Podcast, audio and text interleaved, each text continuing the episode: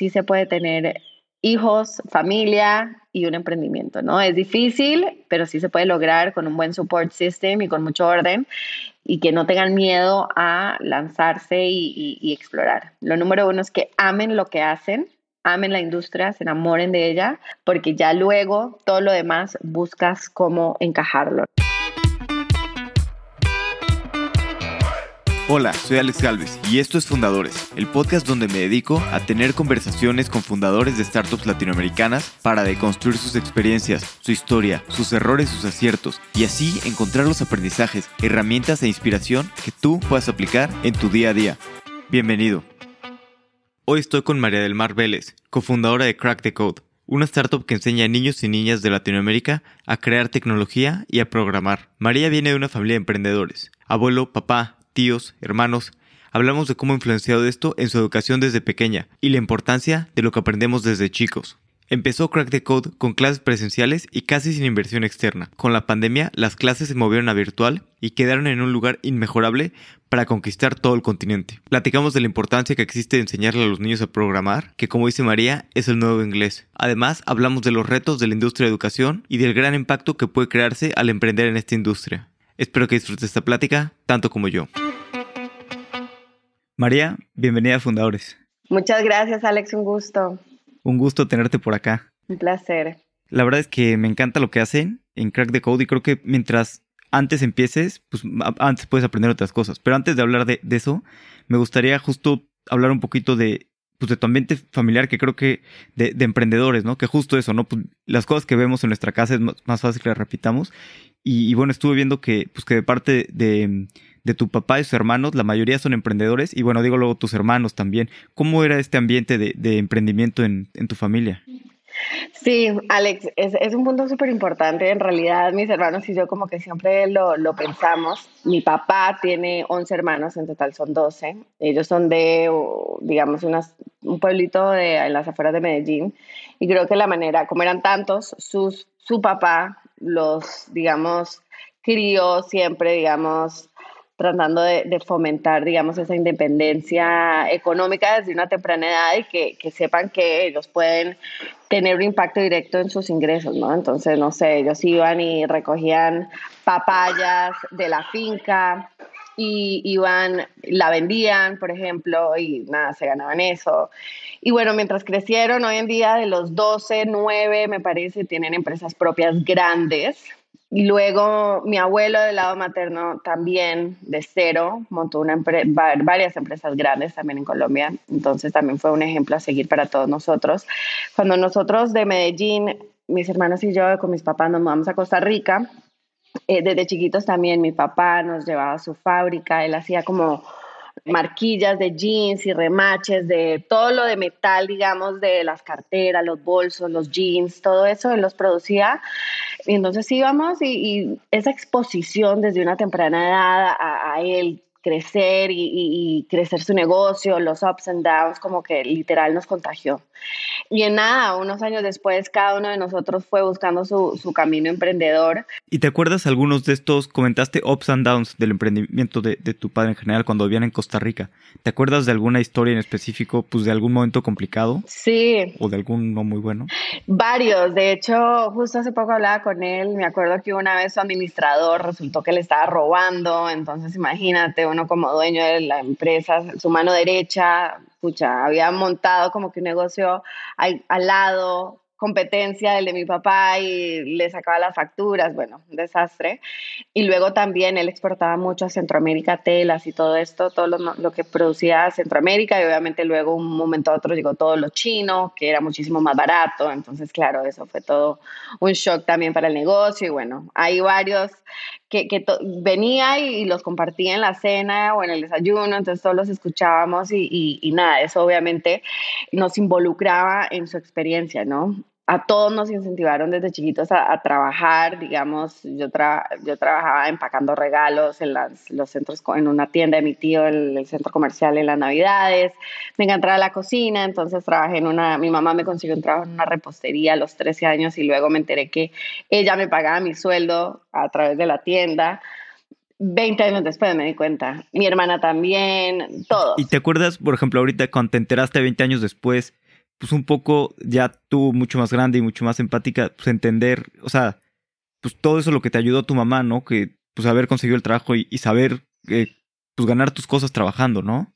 Exacto, es, exacto. Era, digamos, lograr recoger esos, no sé, 10, 15, 20 dólares que luego yo y me compraba, no sé, las cositas que me gustaban, ¿no? Lo ahorraba para un viaje que íbamos a hacer y nada, me compraba lo que yo quería. Pero definitivamente, digamos, ellos en todo momento siempre fomentaban es que no les desesperaba vernos en las vacaciones haciendo nada, viendo televisión. Entonces, buscaban las áreas que nos gustaban, por ejemplo, para mí la, la cocina, la repostería, y me buscaba algo útil que hacer en esa área que me gustaba, ¿no? Entonces, creo que eso también da, tiene mucho que ver con, con, lo que es ser un emprendedor. Uno tiene que amar y estar obsesionado con, con eh, la industria en la que uno emprende.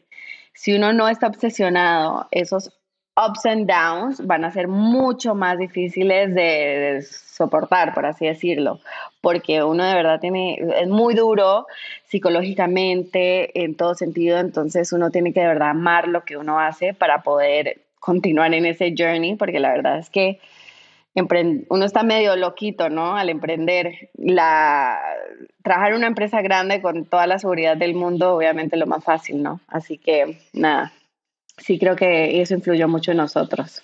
Sí, sí, de acuerdo. Y hablando un poquito de, bueno, después te fuiste a estudiar a, Estados Unidos y estudiaste un rato trabajando en, en JP Morgan, que digo, obviamente es un super banco y una super escuela pues con toda una familia tan emprendedora, ¿cómo estuviste pues, seis años completos en, en, en, JP Morgan, que es tan corporativo, ¿no? Digo, muy buena empresa, pero muy corporativo también. Muy, muy, muy corporativo, pero yo siento que, que, mm, uno tiene que aprender, ¿no? Yo creo que hoy en día yo soy extremadamente agradecida a JP Morgan porque me dio una cultura de trabajo, una ética de trabajo importantísima, ¿no? O sea, yo entraba al trabajo a las 7 de la mañana porque yo estaba en el equipo de Asset Management que trabajaba con mercados y salía a las 10, 11 de la noche. Entonces, esa ética de trabajo, de perfección, de polish, de dedicación, de hacer las cosas bien hechas, todos los mentores que tenía ya, de verdad te, te forma como persona. Aparte, aprendí un montón de inversiones, de finanzas, de economía, que obviamente para, para tener un negocio eso es importantísimo, ¿no? tener aunque sea una base en números es muy importante. Entonces sí creo que obviamente uno puede emprender joven directo de la universidad, pero sí creo que después de algo de experiencia en la vida real, te da muchísimo más como que edge, más, te, pone hasta la piel más gruesa para lo que luego viene, ¿no? Y te ayuda a saber cómo manejar estos ups and downs un poco mejor. No sé, sí siento que tener una experiencia laboral antes de aprender puede, puede agregarte mucho valor luego cuando estás manejando tu empresa. Sí, de acuerdo. Además, pues siempre donde trabajes, ya sea una, una, startup o una empresa grande, si trabajas con gente increíble, o sea, con personas muy inteligentes de las que puedas aprender mucho, sobre todo al principio de tu carrera profesional, pues siempre es bueno, ¿no? Si estás trabajando con gente con mucha ética profesional y con inteligentes, pues, pues donde sea vas a aprender, ¿no? Exactamente. Y, después, bueno, decidiste regresar a, Latinoamérica eh, a emprender. ¿Cómo fue un poquito? Vi, que estabas viendo emprender entre varias industrias, ¿no? Para tener impacto, salud, educación y, transporte, creo que a veces mencionas. Sí. ¿Cómo fue tu proceso de, decidir regresar? O sea, decidieron entre tu esposo y tú por qué hicieron regresar. Y ya después de eso, ¿cómo fue tu acercamiento a, decidir la industria? Porque es muy importante la, la industria, ¿no? Porque es como en la cancha en la que quieres jugar. Totalmente. Mira, yo ya llevaba, bueno, yo, nosotros crecimos en Costa Rica, de ahí me fui a estudiar afuera a los 17 años y ya había trabajado, bueno, estudiado, trabajado afuera, mi esposo peruano también lleva como 8 años por fuera, nos casamos en New York y ya luego de unos años, tantos años afuera, dijimos, ok, ¿será que nos vamos a Latinoamérica? Mi familia estaba por todas partes, mi hermana vivía en Barcelona, mi hermano en Brasil, mis papás en Costa Rica, en cambio toda la familia de estaba en Perú. Y yo por cosas de la vida también había trabajado ya en una práctica, en un internship, había vivido un par de meses en Puno, en Perú. Entonces dijimos, ok, bueno, vámonos a Perú. Llegué acá y, y, bueno, me empecé obviamente a entrevistar en bancos, en fondos, porque era lo más fácil, ¿no? Y en el proceso dije como que, ok, si voy a emprender, en qué emprendo, ¿no? Y ahí empecé a hacer research, como dices, de las diferentes industrias. Ese doble impacto para mí era importantísimo hasta que encontré el sector educativo, ¿no? Que es un porcentaje, de, o sea, del budget nuestro latinoamericano muy alto. De hecho, en México, para que tengas una idea, de 8 a 12% del budget mensual lo pagamos en educación para nosotros o nuestros hijos. Y obviamente es un mercado gigante con un poder de transformar vidas, ¿no? Y me empecé a acordar, no sé si tú te acuerdas, que cuando éramos chiquitos habían esas enciclopedias de inglés sin barreras grandísimas, que eran como unos libros así y eran inglés sin barreras y me acuerdo que todo el mundo los compraba y era un negociazo.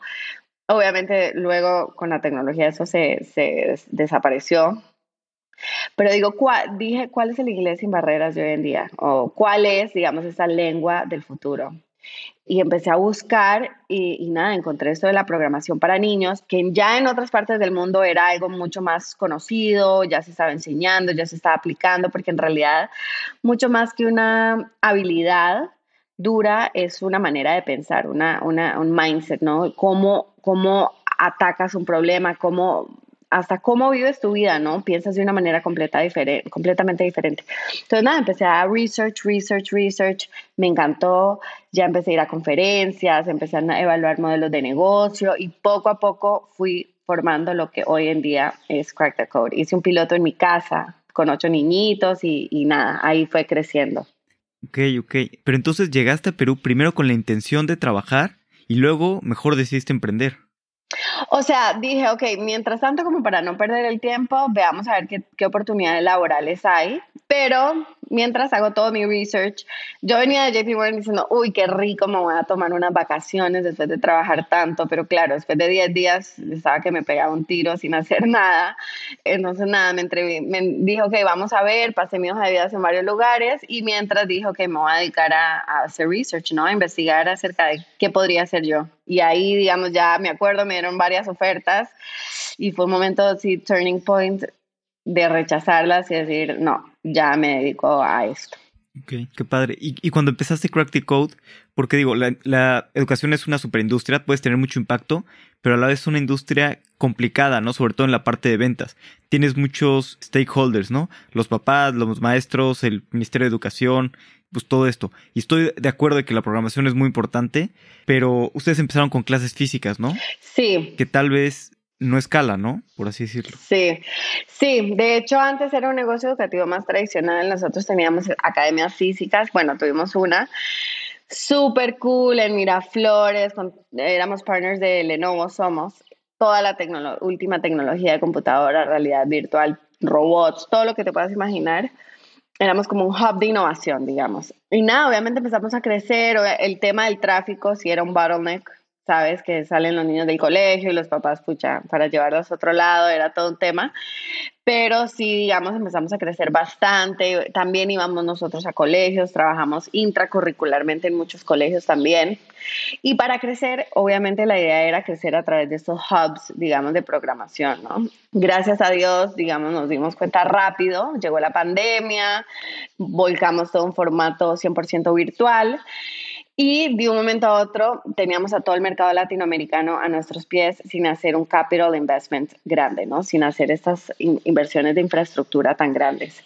Obviamente, pre-pandemia eso no hubiera funcionado porque el mindset de los papás y los niños todavía no, es, no, no estaba ahí, ¿no? No, no estaban abiertos a explorar la educación virtual, aún menos para niños, ¿no?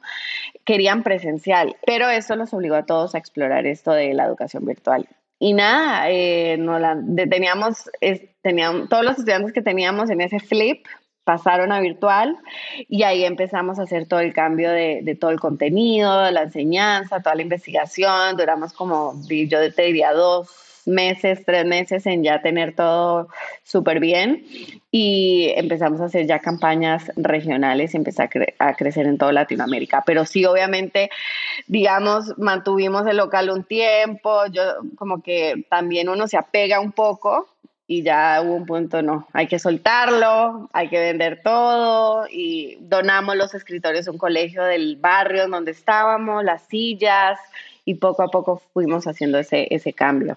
¿Y cómo ha sido el cambio de mindset, sobre todo con el equipo? que antes era un negocio pues más bootstrap, me imagino que muy, rentables, vas creciendo un poco, a pues ahora cambiar a levantar capital, a crecimiento acelerado y, pues creo que es un mindset totalmente diferente, ¿no? ¿Cómo, ¿Cómo han manejado esto con el equipo? Sí, yo creo que al inicio, Alex, lo bueno era que teníamos muchos ingenieros en nuestro equipo, ¿no? Entonces todos los ingenieros que eran profesores dijeron como que, todo ese cambio, ese flipa digital fue más fácil porque ellos ya al segundo ya se conocían todas las plataformas, etcétera, etcétera. Entonces fue, fue como que fácil en ese sentido. Armamos el equipo de desarrollo rápido, empezamos a hacer todo nuestro producto digital.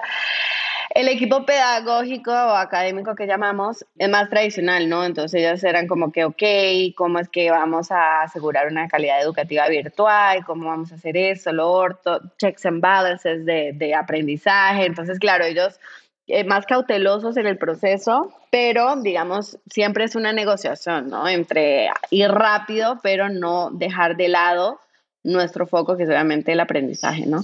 Entonces, nada, hemos ido como que balancing un poco ese crecimiento, que digamos, eso es, en el sector educativo es constante, ¿no? Y de hecho, de ahí te diría que por eso es que el sector educativo es diferente a todos los otros tradicionales de VC, a un SaaS, un FinTech, por un lado, nuestras, nuestras métricas son muy diferentes, por lo que en promedio nuestro, el ticket de un papá tiende a ser muchísimo más alto que el ticket de un SaaS o un fintech, pero al mismo tiempo, digamos, tienes que cuidar muchísimo esa experiencia, esa calidad eh, educativa, ¿no? Entonces, sí tienes el potencial de, tener un lifetime value muy largo, porque en K-12, que es lo que nosotros hacemos, que es, es educación escolar, puedes trabajar con niños de 5 a 6 hasta 18 años. Ponte a pensar qué industria más o menos casi te garantiza como un colegio tradicional una vida, un lifetime value de 12 o más años, ¿no? Muy pocas. Entonces, ese es un potencial muy positivo, los ticket sizes tienden a ser más grandes. Entonces, es una industria atractiva, pero es una industria compleja, ¿no? Porque obviamente es difícil llegar y eh, tenemos un usuario diferente a un cliente que en un fintech que así no es. Tú vendes y comunicas directo a tu usuario, a tu cliente, ¿no? Que es el mismo. Entonces, nada, ha sido encontrar ese sweet spot, digamos, es difícil y yo te diría que a lo largo de, de nuestra vida como empresa hemos ido como que priorizando más por un lado, en una etapa, digamos, no, pausemos un poco el crecimiento acelerado, enfocémonos en que todos estos cursos estén andando bien. Ah, ok, todo está andando muy bien, vamos all in, ya crezcamos fuerte. Entonces es como constantemente, sí, queremos crecer muy rápidamente, pero no a costa de calidad. Nunca a costa de calidad. Entonces, nada, ahí vamos. Siempre es como que ese, ese, digamos, intercambio de prioridades, pero calidad educativa nunca se va a ver compromised en, nuestra, en nuestro negocio. Claro, y, es importante eso, ¿no? Sobre todo tener como tu prioridad clara, ¿no? Tal vez lo más importante es la calidad educativa y aunque crezcas más lento está bien mientras tengas este, la calidad. Y creo que eso también, eh, pues cómo le haces para, me imagino que es parte de la cultura, ¿no? De, de crack the code, pero cómo le haces para, pues para como para transmitir esta cultura a, todas las personas, sobre todo ahora que supongo que tienen gran parte del equipo remoto, ¿no? Sí, mira, justo eh, recientemente hemos estado contratando mucho y como que eso de la cultura es muy importante. Hay startups que son, de hecho, entrevisté a una chica que me contó que, que su manager le dijo, vamos a ser número uno, aunque sea sin manos y sin pies. O sea, como que ah, we'll get there, mm, no sé cómo, pero we'll get there a toda costa. Y yo no quiero eso. hay muchos startups, empresas que, son, que tienen apuestas binarias. O somos un billion dollar company o nada. Yo no quiero eso. Yo quiero un long lasting company por decenas y decenas de años, porque lo que nosotros estamos haciendo está cambiando literal nuestra región. Entonces, yo quiero que esto funcione y dure a largo, largo plazo. Entonces, eso significa que yo no voy a compromise por crecer, no sé, llegar a 300 mil estudiantes en los primeros tres años, bajar la calidad educativa. Yo no quiero celebrar, no sé, 30 mil estudiantes en un año si es que los pierdo en el mes dos y obviamente no van a terminar aprendiendo casi nada. Entonces, el mindset nuestro es un poco diferente porque yo quiero, yo siempre les digo, paso a paso, o sea, lento pero seguro, pero obviamente digamos, a un buen ritmo, ¿no? Obviamente tenemos, este año estamos, el año pasado duplicamos, este año vamos a triplicar nuestros ingresos del año anterior, pero lo queremos hacer con un producto sólido, una experiencia sólida como top priorities, un brand que estamos posicionando como número uno y, y, también un crecimiento sólido regional, ¿no? Entonces sí te diría que en eso nos diferenciamos un poco y obviamente ha sido difícil, ¿no? Llegar a esta conclusión de que yo no quiero ser, yo no quiero que nuestra empresa tenga ese mindset de crecemos a toda costa, no. Y es difícil también hasta manejar eso cuando uno conversa con diferentes fondos y todo, porque es diferente. Y, justo acabo de estar en una conferencia de educación y me gustó porque fue reassuring hablar con otros emprendedores educativos que comparten eso, como que en educación no se, eh, no se crece a, a, toda costa, ¿no? Se crece sólido, paso a paso, firme, con convicción, hacia, armando un producto de calidad que perdure en la vida, no que se vaya a desaparecer en cinco años porque se acabó la plata y no se pudo keep up con, con la atracción, ¿no? Eso es, eso es un diferencial, digamos, de, de nuestra empresa. Totalmente, y creo que eh, eso que dices es muy cierto. A veces he visto startups que crecen a, toda costa, ¿no? Y levantan capital para seguir creciendo, seguir creciendo, y de repente se dan cuenta de que, pues que no están construyendo un, una empresa a largo plazo, ¿no? De repente o dejan de levantar o no pueden capital o las condiciones del mercado cambian y realmente no están, están fijándose en los siguientes 2, 3 años, sino en los siguientes 10 o 20 años. Exactamente. Y, un poquito esto de, los socios correctos, que creo que es lo importante, ¿no? Levantar capital de personas que entiendan tu visión. ¿Cómo te fue el último proceso de, levantamiento de capital? Que levantaron bastante dinero. Además, creo que estabas embarazada, ¿no? Mientras levantabas capital. Sí. ¿Qué, retos tuviste? Mira, como que nosotros antes de eso habíamos estado bootstrapping siempre. Lo bueno también del negocio educativo y el nuestro en particular es que te pagan upfront los papás. Entonces también, o sea, no tenemos un burn tan terrible como cuando tienes un, un, un, producto que tienes que armar de cero y quemas dinero por meses y meses y meses hasta que empiezas a ganar. No, aquí nosotros siempre subimos, tuvimos revenue, ¿no? Que nos acolchonaba un poco el crecimiento. Entonces, nada, el año pasado yo dije, ok, ya, ya tenemos un buen número de estudiantes, ya tenemos un producto más sólido, ya, ya nos sentíamos, teníamos un equipo como de 20, 20 25 personas full time, eh, éramos break even, cerramos el año positivo de hecho. Entonces dije, ya es el momento en hindsight, yo, sí, yo estaba siete, ocho meses embarazada y hoy me pregunta mi esposo como, ¿por qué lo hiciste en ese momento? Y no me acuerdo, como que es como que un blur, pero yo dije, si no es ahora, no lo hago. Entonces, nada, me empecé, me organicé, hice primero un, deck sólido, pedí mucha ayuda para, mucho feedback con este deck. Yo creo que el deck es lo más crucial. Y de ahí yo creo que tener un deadline firme de cerrar tu ronda, ¿no? Entonces me acuerdo perfectamente que yo lancé la, lancé la ronda o empecé a agendar reuniones la última, la, la, digamos el 20 de septiembre para todo octubre. Entonces iba agendando semana tras semana y mi deadline era mitad de noviembre. Entonces siempre tener esa, ese goal era importantísimo, ¿no? Porque tú lo comunicas, creas urgencia, entonces los fondos como que van entre ellos como chasing that deadline, ¿no?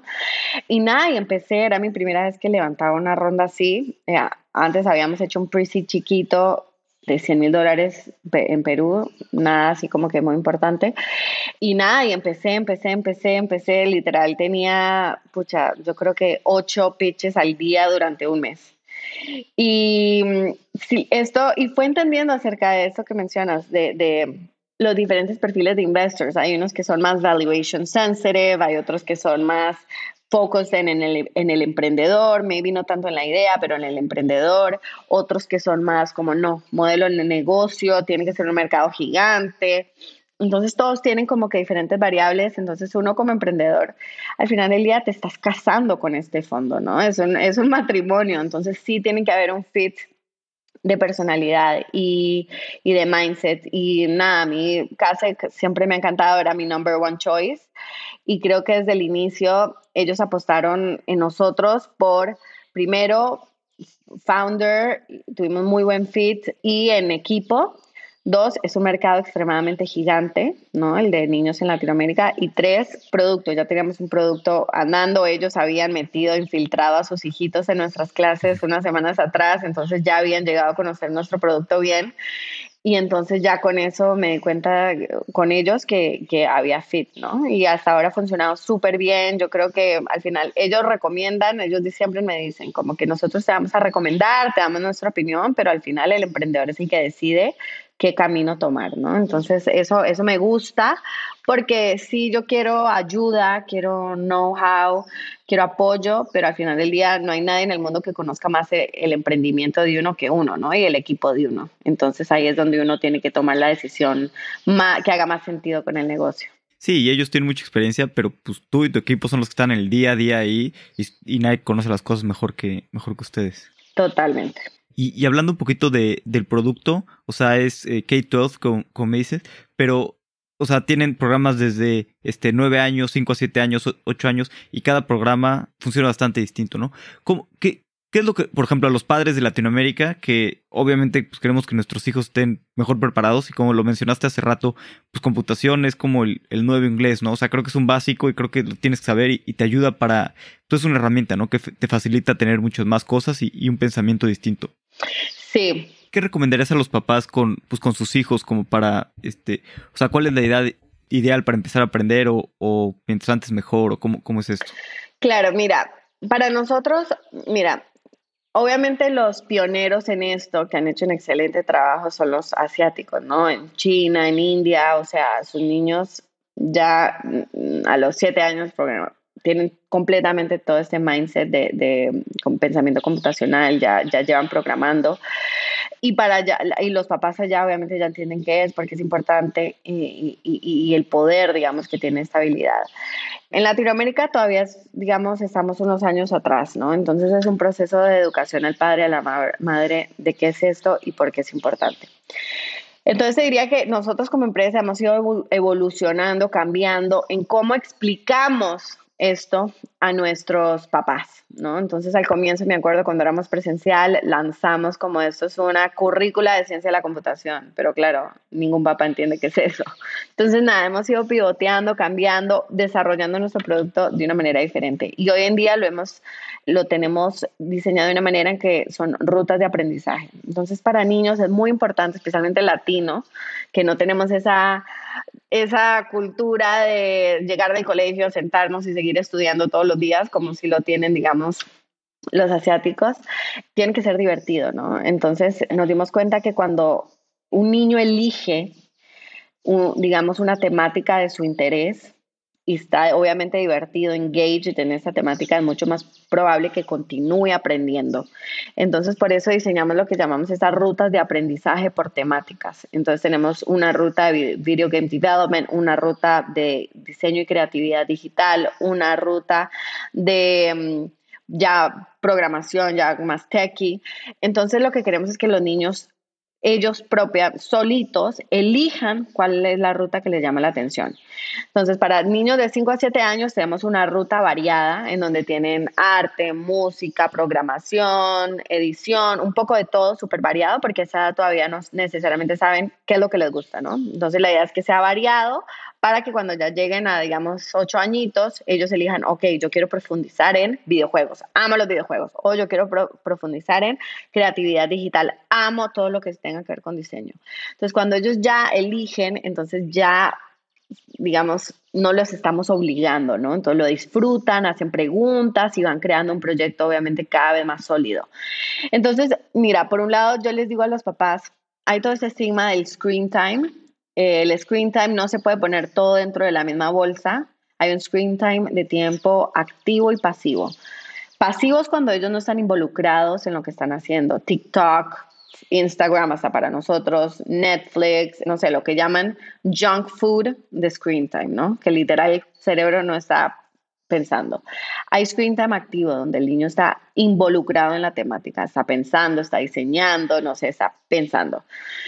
Este screen time, cuando tú le dices a tu hijo, tienes dos horas de screen time al día, no es lo mismo que las dos horas sea de tiempo pasivo o junk food. Entonces puedes negociar, ok, una hora de tiempo activo y una hora de junk, junk food time, digamos. Entonces esa hora de active time es promueve primero qué habilidades está desarrollando, qué está aprendiendo en ese screen time. Y ahí es donde decimos, ok, que aprenda a editar, que aprenda a pintar, a hacer una producción audiovisual, que haga un videojuego, eso es tiempo activo.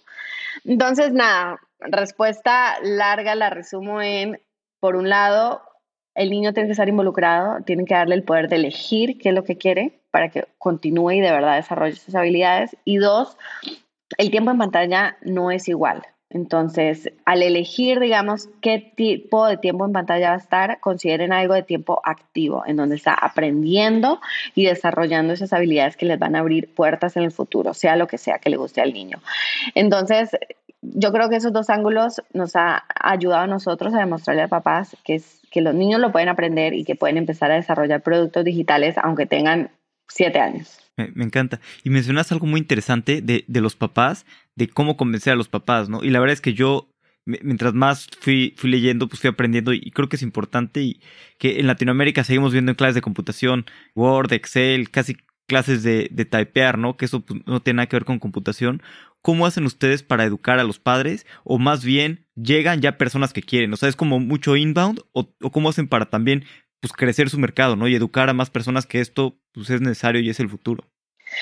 Sí, yo creo que ha sido difícil y, digamos, difícil, aunque sí hemos obviamente podido crecer bien, pero nos ha dado tiempo de continuar mejorando nuestro producto, ¿no? Y tener siempre el número uno. Sí va a llegar un, un momento en donde todos los papás van a estar freaking out, oh, oh, mi hijo ya entra a la universidad y no sabe nada y van a estar como con esa urgencia, ¿no? Entonces ahí ya vamos a tener el, número, el producto número uno de todo el mercado.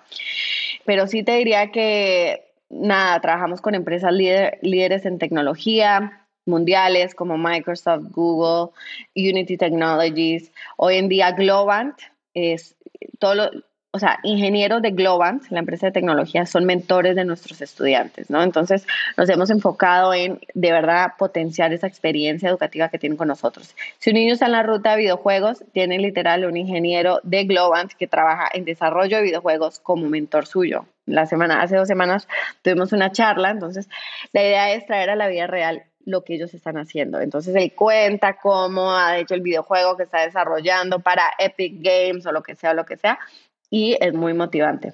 Entonces, le contamos a las papás acerca de todo esto, todo esto que, que, están aprendiendo los niños, qué es lo que están desarrollando. Trabajamos como partners con empresas tecnológicas y les damos beneficios a los, a los trabajadores de estas empresas de tecnología. Hace, hemos sacado micro degrees con las universidades top de Latinoamérica, ya tenemos con la Javeriana y con la UTEC en Perú. Obviamente los papás valoran mucho un certificado ¿no? en Latinoamérica, entonces nada, certificamos a sus estudiantes. Entonces es mucho de innovación, de conocer a nuestro niño, nuestro papá, para ver cómo es que le damos, digamos, a las características o los valores que ellos aprecian más, ¿no? Que son más importantes para ellos. Pero es nada, paso a paso, es difícil, pero ahí vamos firmes. De hecho, los referrals son, te diría que nuestro segundo inflow de new clients y eso también es un check of approval de que lo que estamos haciendo eh, va bien, ¿no? Entonces, nada, todos los días innovando y, sacando más ideas de cómo llegar a más niños y a más papás. Qué interesante. O sea, sí creo que es importante escuchar a tu, a tu cliente, a tu usuario. También lo que mencionas de los certificados. Es cierto eso, que en Latinoamérica le damos mucha importancia a los certificados, cuando además puede no saber nada una persona, pero nada más estudian por el papel, ¿no? O hasta pagan este, por tener el, el papel. Además, creo que a veces es complicado colaborar, yo creo, con, con colegios, porque los colegios no tienen los incentivos, ¿no? Para cambiar son colegios que, están llenos de alumnos, que tienen lista de espera, que no necesitan modificar su currículum, ¿no? Como que los padres pues no se lo, no se lo exigen. Claro, exacto. Ustedes siguieron, siguieron un camino, digamos que directo al consumidor, o sea, tienen a sus alumnos extra, pero, o sea, ¿cómo crees que otras personas de, de los sistemas educativos, o sea, otros jugadores del sistema educativo pueden, pues, mejorar sus, o sea, cómo se pueden alinear sus incentivos para que pues, cambien sus currículums y realmente empiecen a dar programación o cosas que se van a usar en él? O sea, sé que es una pregunta muy complicada. Sí.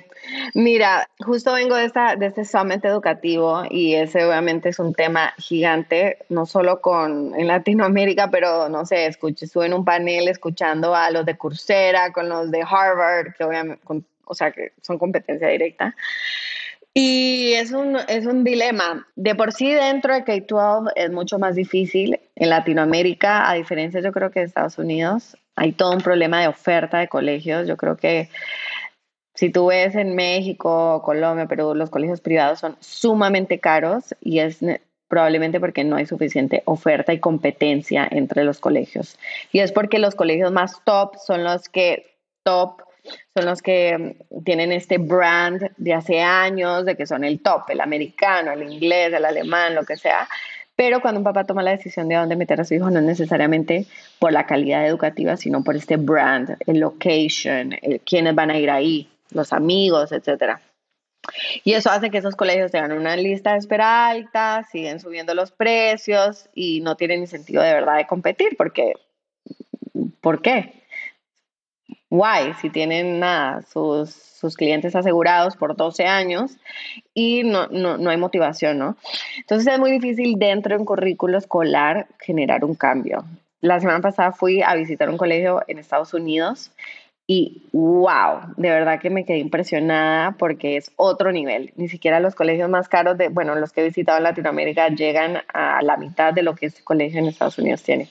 Y es una pena, ¿no? Porque probablemente cuestan igual de, de, de, caros, ¿no? Son iguales de caros.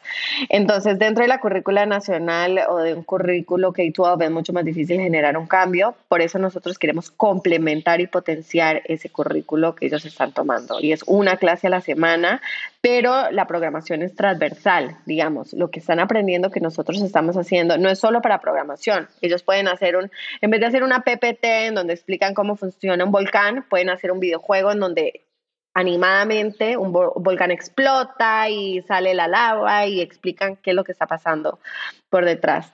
Entonces, la programación es transversal, se puede utilizar en matemática. Cuando aprenden a desarrollar un videojuego 3D, aprenden de la planicie X, Y, Z, aprenden ángulos, aprenden muchas cosas. Entonces, eso es muy difícil, obviamente, de hay que recapacitar a los profesores, hay que retrain them, hay que darles contenido, o sea, muy difícil, entonces por eso no muchos colegios lo hacen. Por otro lado, ya hablando más de certificaciones across the board en educación, de hace dos semanas creo, creo que Google y no sé qué otra empresa anunció que ya no iba a requerir un degree universitario para sus postulantes. Entonces, básicamente ahora se van a enfocar más en skills, más no en un degree, en una certificación. Entonces, claro, eso cambia todo el playing field, ¿no? Y entre más empresas cambien a eso, van a hacer que un degree de cuatro años de una universidad carísima tenga menos valor y tenga más valor un bootcamp de seis meses, de un año, en donde aprendes, no sé, C Sharp, un lenguaje de programación o programación web o lo que sea. Entonces, sí estamos en medio de un shift hay un debate extenso. Eh, creo que hasta una municipalidad en New York también dijo que ya no iba a contratar based on, certificates y más on skills y también fue todo un revuelo en, en, la ciudad. Pero nada, eso va a continuar pasando más y más y, y, a mí me parece positivo, ¿no? Yo no, hay que reevaluar si un degree de cuatro años es lo que se necesita hoy en día, ¿no? Así que tendremos que ver. Y creo que la pandemia aceleró mucho, ¿no? Este cambio de mindset de que la educación tradicional no es el único camino. Exactamente. Del lado de, de este tema de, de, la programación para niños, te diría que nuestro objetivo al final del día es ser este category leader de computer science o innovación educativa. Hoy en día es programación, pero más adelante, quién sabe, vamos a tener biotech for kids, big data for kids, o sea, vamos a estar siempre innovando. Obviamente tenemos que ser conscientes de que no podemos abrumar al niño y al papá, o sea, tenemos que ir paso a paso. Por ahora, el desafío es educar en qué es computer science, pero sí, digamos, creo que, nada, me gustaría llamar un poco la atención a, a que cuestionemos un poco si lo que están aprendiendo nuestros hijos es lo que necesitan, ¿no? Para el futuro, o cómo podemos potenciar eso. Va a llegar un punto, un nivel en donde las universidades van a tener tipo un TOEFL de programación o un SAT de programación, o van a, no sé, hasta las chicas de mi hermana estudió fashion en Parsons y ya requieren programación, creo que el primer semestre o para una de las electives. Entonces, esto es algo que va a tocar todas las industrias y desde ya necesitamos actuar y no que sea too late que nuestro niño quiera aplicar y, ya no tenga, digamos, ya esté muy atrasado en esto, ¿no? Entonces, por un lado, nada, cuestionar a, que cuestionemos todos a nuestros colegios, que tratemos de fomentar e incentivar a nuestros niños a que exploren de la tecnología, y, que conozcan más del tema de una manera saludable, no solo que jueguen, sino también que empiecen a crear y que cuestionen cómo es que funciona y por qué es que funciona y empiecen a tratar de experimentar dentro de ese mundo. Y nada, por otro lado, del lado del emprendimiento, sí quisiera recalcar que, que somos, somos pocas las mujeres, pero yo creo que cada vez más tener eh, estos grupos de apoyo yo creo que es fundamental. A mí me ha hecho, a mí en Perú cuando logré conseguir un grupito de amigas emprendedoras, yo creo que eso me cambió la experiencia completamente. Ya tenía con quién vent de los problemas, de qué hacer en esta situación, en la otra. Entonces, que para los emprendedores tener ese apoyo, grupo de apoyo es fundamental. Y nada, a las mujeres en particular, que sí se puede tener hijos, familia y un emprendimiento, ¿no? Es difícil, pero sí se puede lograr con un buen support system y con mucho orden y, que no tengan miedo a lanzarse y, explorar. Lo número uno es que amen lo que hacen, amen la industria, se enamoren de ella, porque ya luego todo lo demás buscas cómo encajarlo, ¿no? Van a haber momentos más de familia o momentos más de empresa, como cuando yo estaba fundraising, la prioridad era eso. Eh, entonces es también como, como que vamos por momentos, pero sí se puede lograr. Entonces esas dos cositas nada más para resaltar. Sí, totalmente. No, y creo que creo que necesitamos más mujeres emprendiendo, ¿no? Todas más personas tengamos emprendiendo y más diversidad, podemos también atacar una diversidad de problemas, ¿no? Y sobre todo pues, en Latinoamérica, que, que nos sobran los problemas, ¿no? Para resolver. Totalmente, exactamente eso. Y un poco tus hijos, digo, sé que están bastante chicos, pero ¿cómo promueves el emprendimiento con ellos o cómo planeas este, pues, promover que el emprendimiento desde, pues, desde muy chicos? Mira, em, mi hijo Estefano va a cumplir dos años y como que yo trabajo desde casa, es lo bueno, entonces puedo estar muy cercana a él. Él va al nido, al colegio en las mañanas y luego viene, duerme, luego se va al parque, entonces como que puedo estar muy presente y él me ve trabajando construyendo algo, ¿no? Entonces, él va a ser, aparte, él va a ser el, usuario número uno de Crack the Code, eh, entonces él más bien me va a dar, imagínate todo el feedback que me va a dar, voy a ver los problemas, lo bueno, lo malo, todos los días dentro de mi casa. Entonces, él más que nadie va a poder vivir todo lo que yo estoy creando y creciendo. También para mí es fundamental demostrarles el impacto de lo que estoy haciendo, ¿no? Ojalá ir a ver presentaciones de mis estudiantes, de qué han creado, ir a visitarlos. Nosotros trabajamos con niños de todo perfil y, background socioeconómico. Entonces, ver el impacto de lo que estamos haciendo. Tenemos niños ya becados, estudiando en universidades, ingeniería, o sea, todo lo que te puedas imaginar. Entonces, demostrarle a un niño que lo que uno construye puede tener un impacto inmediato casi en la vida de otra persona es el motivador número uno y literal, algo que uno ha creado de cero está cambiando vidas. Entonces, eso es tremendo porque, digamos, en JP Morgan yo era una de no sé cuántos miles, cientos de miles de empleados. Lo que yo hacía no impactaba directamente la vida de alguien y menos para, o sea, sí le ayudaba, dábamos servicios financieros, pero no cambiaba su vida, ¿no? Y yo no podía medir ese marginal, digamos, effect de mi, mi trabajo, ¿no? Y al emprender sí se puede medir eso, ¿no? Entonces, ese ejemplo a los niños yo creo que es importantísimo.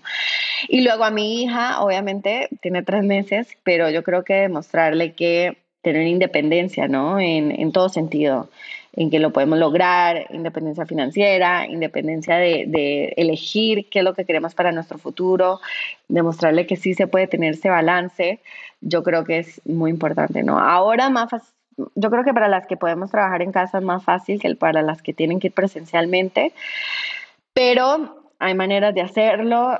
Te digo, es muy difícil, pero sí hay maneras de hacerlo. Entonces yo creo que ese, ese es el ejemplo más importante que le, le, debemos de dar a nuestros hijos y siempre que las oportunidades para los dos son por igual, ¿no? Tenemos como, como ya lo he mencionado antes, esos estigmas sociales, uno compra una computadora, se la muestra al niño, no a la niña. Entonces tenemos que tratar de ser más conscientes de, de, de cómo, de qué le ofrecemos a los dos, de qué oportunidades y todo, para que las niñas se den cuenta que ellas pueden tener una carrera que, que la tecnología no es de hombres, ni los videojuegos, que ellas pueden tener un futuro súper brillante en estas áreas, ¿no? Así que nada, así es como, y siempre obviamente fomentando lo que los, mis papás hicieron conmigo, ¿no? Que desde chiquitos se ganen sus centavitos, vean lo difícil que es ganarse cada dólar. Yo me acuerdo, el primer estudiante de Crack the Code, yo saltaba de la felicidad eh, y, el valor del dinero, demostrarles acerca del valor del dinero es importantísimo. Así que nada, así es, esas son algunas de las cositas que, que pienso hacer con mis hijos. Me encanta y qué padre que, pues, que además puedan ser tus propios alumnos, ¿no? Y puedas ver este, pues, el impacto, ¿no? Que tienen en, en tus propios hijos. Exacto. Vamos a pasar a la última parte, que son unas preguntas de reflexión. Las preguntas son cortas, las respuestas pueden ser cortas, largas o como quieras. Perfecto. ¿Algún libro que, pues, que quieras recomendar a los escuchas? A mí me, de los libros que más me han encantado es Atlas Shrugged. Eh, no sé si lo conoces, de Ayn Rand. Nada, lo he leído varias veces y, me encanta. Creo que la manera como explican, digamos, cómo funciona las economías y el mundo es, wow, impresionante. Y creo que para nosotros los emprendedores, en donde literal todo el esfuerzo que le metemos y, vemos los frutos, digamos, de ese esfuerzo, digamos, lo, compartimos muy de cerca, digamos, lo, que el libro cuenta, ¿no? Así que los invito a todos a, que lo busquen, porque hoy en día más que nunca yo creo que es súper representativo. Muchos países estamos pasando por gobiernos y, y momentos complicados.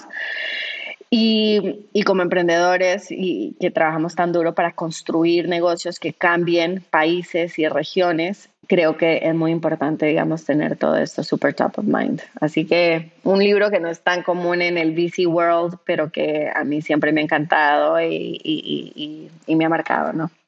Ah, buenísimo. Sí lo ubico, nunca lo he leído, pero ya, ya me lo habían recomendado. Ahora sí eh, lo voy a leer. Perfecto. ¿Qué creencia o hábito has cambiado en los últimos cinco años que ha mejorado drásticamente tu vida? Yo, yo te diría, bueno, con la pandemia cambiamos muchas cosas. Yo te diría que el trabajo en casa eh, me ha beneficiado mucho. Obviamente hay que buscar estos espacios de trabajo en equipo presencial, pero sí te diría que para tener un balance familia, trabajo, a mí el trabajo en casa me ha ayudado muchísimo. Y obviamente algo que yo creo que en el mundo de VCs no se habla lo suficiente es también saber cuándo necesitar, digamos, apoyo de un psicólogo, ¿no? Como un apoyo, no sé, socioemocional, ¿no? Como te digo, eso de emprender, todos saben, son altos y bajos muy grandes. Y creo que hay estigmas acerca de apoyarse con un psicólogo como momentos de event. Y aunque no lo creas, creo que la mayoría de los mejores emprendedores del mundo de la historia han tenido ese apoyo, ¿no? Porque los downs son tan fuertes que tienes que tener con quién hablar, racionalizar qué ha pasado, recibir ese, ese apoyo para seguir, ¿no? Entonces sí te diría que, que hay que saber cuándo se necesita ese tipo de apoyo. Hay momentos que sí, digamos, yo cuando empecé lo necesité mucho más, ya ahora siento que soy más, más sólida, digamos, en ese sentido, pero hay que estar muy aware de la cabeza de uno y apoyarse en esos momentos difíciles. Sí, totalmente. Creo que es muy importante pues, cuidarte tanto la salud física como la, la mental, ¿no? Bueno, sobre todo la mental. Exactamente. ¿Una opinión que tengas que poca gente comparta o algo que pienses que la mayoría de la gente piense distinto? A ver, yo creo que hoy en día Mira, todo el tema de, emprender como mujer es complicado porque obviamente sí es más difícil, pero yo creo que es más difícil por, por, razones diferentes. Yo creo que no es más difícil porque nos den menos oportunidades, es más difícil porque hay menos, hay una red de apoyo más chica, ¿no? Entonces, por, por eso es que hay menos mujeres que se motivan a emprender y, y que o, que en el camino no continúan porque no tienen ese apoyo, ¿no? Entonces, yo creo que nosotras las mujeres tenemos todo para salir adelante, para, para subir, digamos, y que nos vaya bien, pero sí tenemos que, por un lado, apoyarnos de una red sólida de otras mujeres o, no sé, eh, aceleradoras que tengan foco mujer o algo así, que nos den esa red de otras emprendedoras, Y por otro lado, prepararnos muchísimo, ¿no? Estar siempre on top of our game y aprender un poco de los hombres también. Los hombres son muy agresivos, se venden muy bien, las mujeres tendemos a ser muy sensatas, muy honestas. Y eso algunas veces, muchas veces nos juega en nuestra contra al competir, por así decirlo, con hombres. Entonces yo soy de la idea de que no se nos dan que hay menos mujeres o que nos, no es que no se nos den las oportunidades porque somos mujeres, sino porque no, no, todavía estamos armando esa red de apoyo, ¿no? Y esa red de oportunidades. Entonces, nada, trabajo duro, ser agresivo, firme, hacer el trabajo well done y apoyarte de esta red y te va a ir bien. Totalmente. Y creo que ha mejorado eso en los últimos años, ¿no? Bueno, cada vez veo este, más redes de, mujeres, ¿no? Apoyándose. Que, Totalmente. Que pues, esto ayuda muchísimo. Exacto. ¿Tienes algún fracaso favorito que te haya preparado para futuros éxitos? Uf, muchos. Yo creo que todos esos fracasos, de hecho, son lo que, justo lo que dices, preparaciones para futuros éxitos. Desde que estaba en la universidad entrevistándome para jobs de investment banking y así, los rechazos eran, bueno, ya te imaginarás, y me acuerdo que uno se lloraba, se frustraba porque me rechazaban, pero todo, de nuevo, si uno hace bien la tarea, si uno se prepara bien, todo, it'll play out, ¿no? Como que esos son blessings in disguise, como llaman, bendiciones disfrazadas, que te van a, hasta que te ubiques en donde te, te, toca, ¿no? Esos trabajos que me rechazaron, claramente no era mi camino por ahí, ¿no? Todo se ha ido desenvolviendo para que funcione de esta manera, ¿no? Muchas veces, digamos, me acuerdo emprendiendo que una semana todo salía mal, todo salía mal, potenciales clientes nos, nos rechazaban o no sé, una vez se fue la luz en la oficina y explotó todo y fue un caos. Y ya era como, ok, lo bueno es que no puede ser peor. La próxima semana va a ser definitivamente mejor que esto, ¿no? Entonces, emprendiendo todas las todos los meses tenemos, digamos, momentos duros, pero hay que verlo como que son preparaciones para todo lo positivo que viene, ¿no? Así que ya uno se, la piel se va poniendo cada vez más gruesa. Antes alguien importantísimo de tu empresa te renunciaba y yo me dolía el estómago, decía, ¿qué voy a hacer? Ahora es, nada, todo el mundo es reemplazable. Entonces ya you just go flow y, y, todos esos momentos duros te van, como dicen en inglés, creando un thicker skin para todo lo que va a venir, porque obviamente cada vez que creces, tus problemas van a ser mucho más grandes y relevantes y los de, que antes te asustaban ahora van a ser cualquier cosa, ¿no? Así que yo creo que algo, algo así te diría. Sí, sí, totalmente. Y es muy cierto eso que dices. Bueno, estoy diciendo que entre más crezcas, pues nada más tienes problemas más grandes, ¿no? Y más complicados y, y pues digo, el estrés es el mismo, ¿no? Exactamente. María, si alguien quiere saber más de ti, aprender más de, de lo que hacen en Crack the Code, es meter a sus niños a las clases, eh, aprender de, pues de, de, todo, ¿cuál es la mejor manera de, pues de contactarte o de, de saber más de Crack the Code? Sí, bueno, nosotros ahora estamos creciendo fuerte por toda Latinoamérica. Tenemos un foco particular en México. Estamos metiéndole fuerte, ya tenemos un equipo local. Entonces, solo por si les interesa unirse al equipo, nos buscan en la página web, nos escriben a crack, arroba. Si quieren que sus sobrinos, primos, hermanos, conocidos tomen una clase gratuita de prueba, también escríbanos, me buscan en LinkedIn o escríbenos por Instagram, por Facebook, email y les organizamos una clase gratuita de prueba.